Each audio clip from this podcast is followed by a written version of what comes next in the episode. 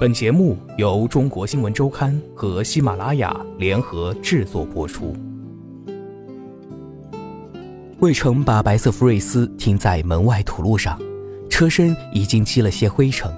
他每天早上出门，眼神常不自觉地瞥向他，总是心里一沉，白白的买了个大玩具回来。除了这件事，魏成四十年的人生中还没有给一个事物下过这么大的本钱。上一次花一大笔钱是在三年前，他和兄妹们凑了三十万元拆掉老家的房子，把破旧院落改成了小楼，还重新添置家具。新房子啊，让他在老家挺有面子，而这次投资却让他懊恼不已。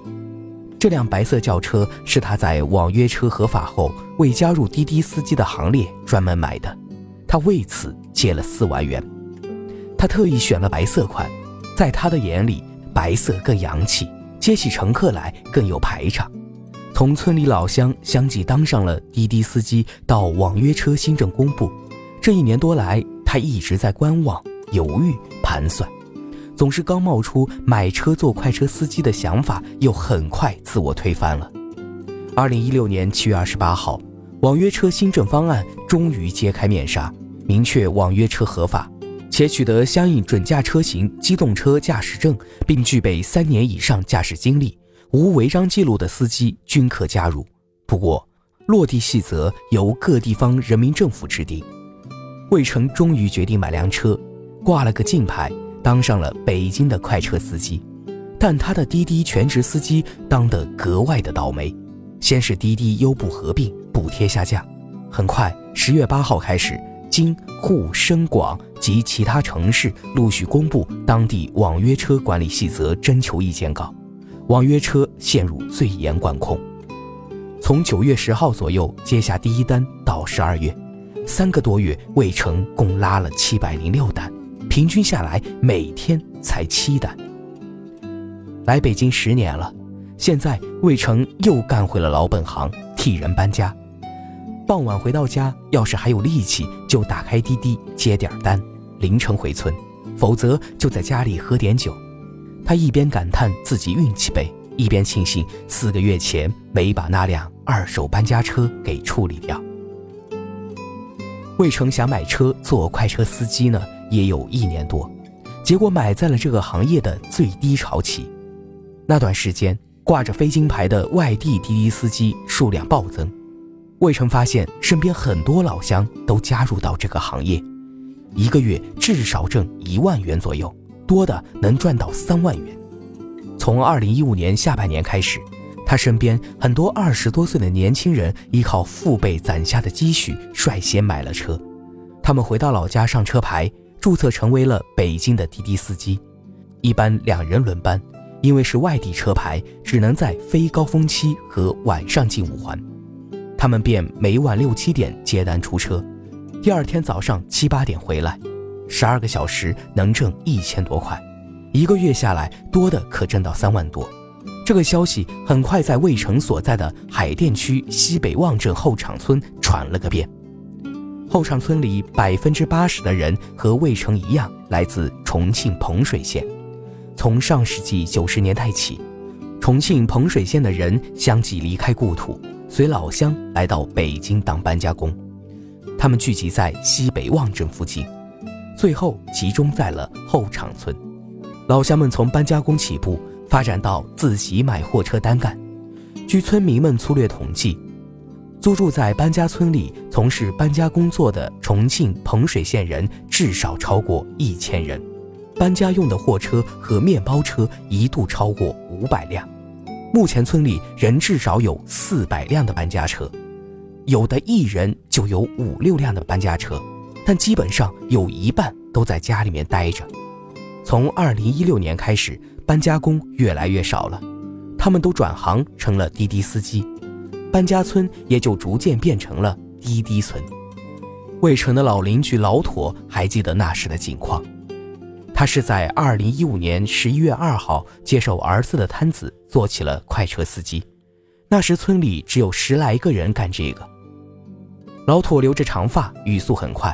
他还记得，每天到了晚上八点多，软件园内滴滴大厦下面都泊着几十辆车。等到了九点整，滴滴公司的下班时间，老妥点击出车，单子就来了。那时滴滴网约车比现在少，公司会给司机奖励，接一单平台给二十八、三十五或四十元不等的奖励，加上高峰期溢价一点多倍至三点多倍，司机额外得到的奖励甚至超过打车价。说起当时的开车路线和奖励时，老妥劲头上来了。说不上是骄傲还是失落，老妥一般晚上八点多出门接单，凌晨四点左右他回到村里，四五百元入账，其中平台奖励就有一百多，正好抵消了油费，一晚净挣三百到四百元，最多的一天他挣了一千多。那天下大雨，出车的少，溢价倍数高，第一个月下来，老妥净收入一万块钱左右。那段时间正是滴滴和优步竞争最为激烈的时期。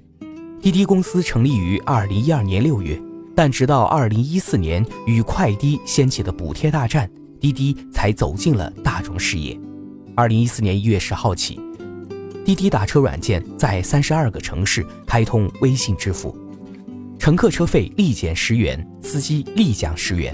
十天后，快滴打车和支付宝宣布，乘客车费返现十元，司机奖励十元。仅一天后，快滴和支付宝再次提升额度，司机奖励增至十五元，价格攀比开始。补贴大战帮助滴滴打车迅速扩大了市场。自补贴开始至三月底，它的用户数从两千两百万增至一个亿，日均订单从三十五万增至五百二十一点八三万。补贴达十四亿元，在司机端，为吸引大多数司机参与，滴滴从二零一二年六月开始，围绕出租车运营商及机场、火车站的的哥进行有偿推广，同时扩展一线及其他城市。截至二零一三年三月，北上广深的出租车客户端安装数超过三点五万，其中北京达一点二万辆。很快。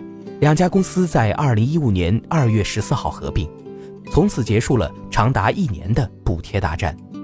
二零一五年五月，滴滴与快滴合并三个月后，CEO 陈伟首次以发布会的形式面对公众媒体。他透露，截止到五月份，滴滴快滴共有一百三十五万的活跃司机，其中有四十万的专车司机，在全国出租车的数量是一百万辆。将近两百万个出租车司机，那个时候已有大量司机开着挂着渝、晋、豫等外地车牌的车驶进北京，做起快车的司机行当。在这个时候，优步又以降价的方式和滴滴宣战了。美国打车应用软件优步自2009年成立以来，以一个颠覆者的角色，在交通领域掀起了一场革命。优步打破了传统由出租车或租赁公司控制的租车领域，通过移动应用将出租车辆的供给端迅速放大，并提升服务标准，在出租车内为乘客提供矿泉水、充电器等服务，将全球的出租车和租车行业拖入了一轮新的竞争格局。